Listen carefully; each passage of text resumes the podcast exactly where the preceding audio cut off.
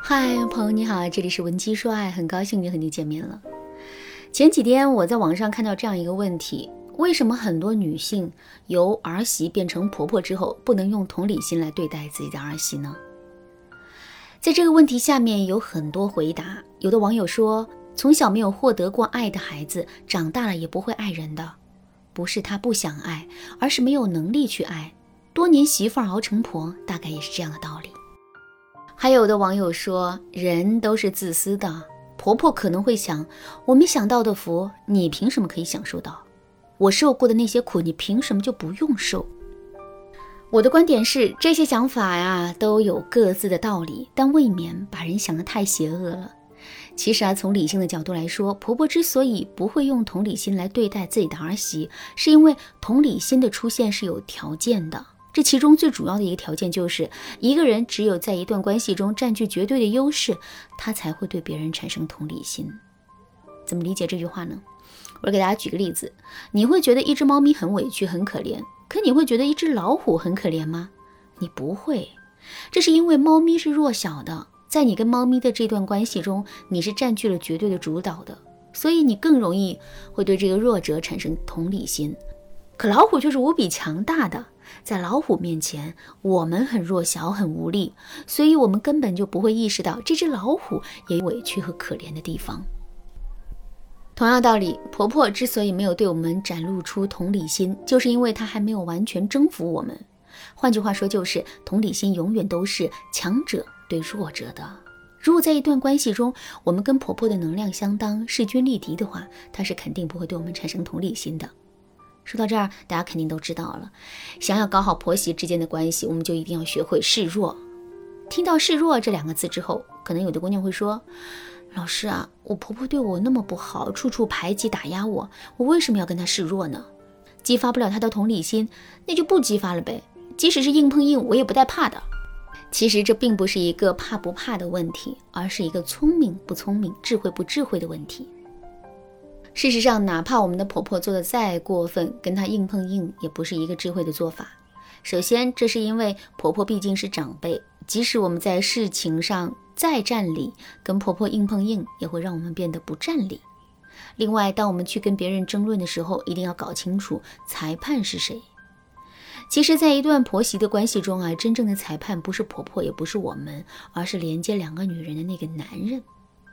既然裁判是我们的老公，那么我们就要意识到，即使我们把婆婆打倒了，我们也未必就赢了，因为婆婆毕竟是我们老公的亲妈，她是不会允许自己的亲妈受委屈的。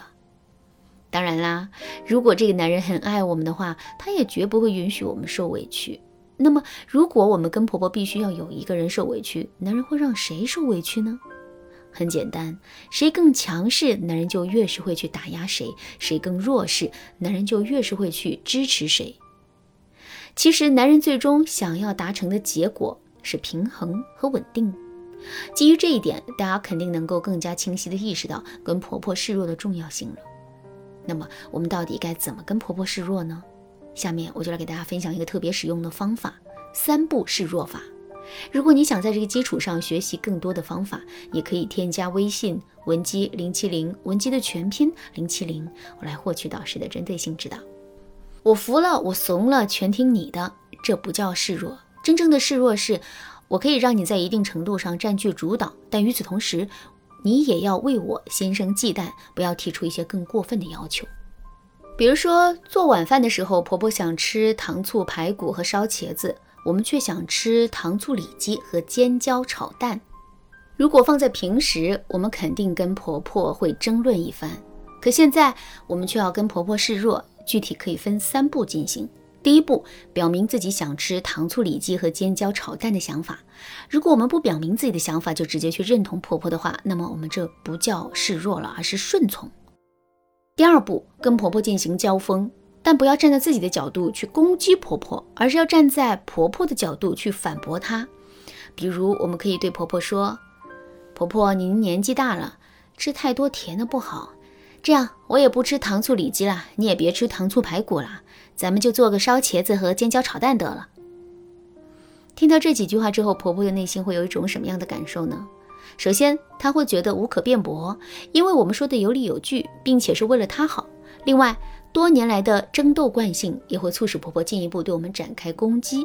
只要婆婆做出了这个行为，男人就会意识到这次是他妈妈有点无理取闹了，而我们则成了一个委曲求全的受害者。